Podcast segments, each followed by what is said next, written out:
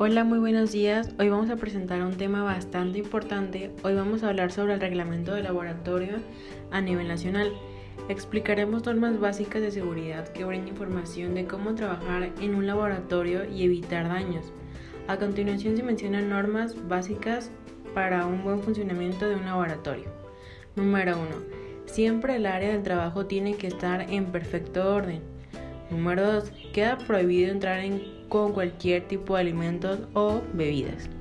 Número 3. No introducir productos como bolsas ya que pueden bloquear el paso y o, ocasionar un incidente. Número 4. Uso necesario de vestimenta adecuada como por ejemplo gafas, calzado adecuado, mandil o bata, guantes adecuados para distintos tipos de sustancias. Número 5. Etiquetar y clasificar sustancias. Número 6 tener señales acerca de áreas, información acerca de la composición de sustancias y así como su funcionamiento. Número 7. No aspirar sustancias directamente ya que pueden afectar a nuestra salud.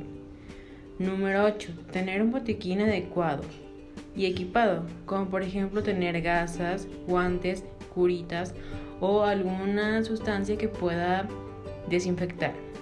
Número 9. Almacenar restos de sustancias en contenedores ya que no se recomienda vaciarlos directamente a un lavabo, a un lavabo normal.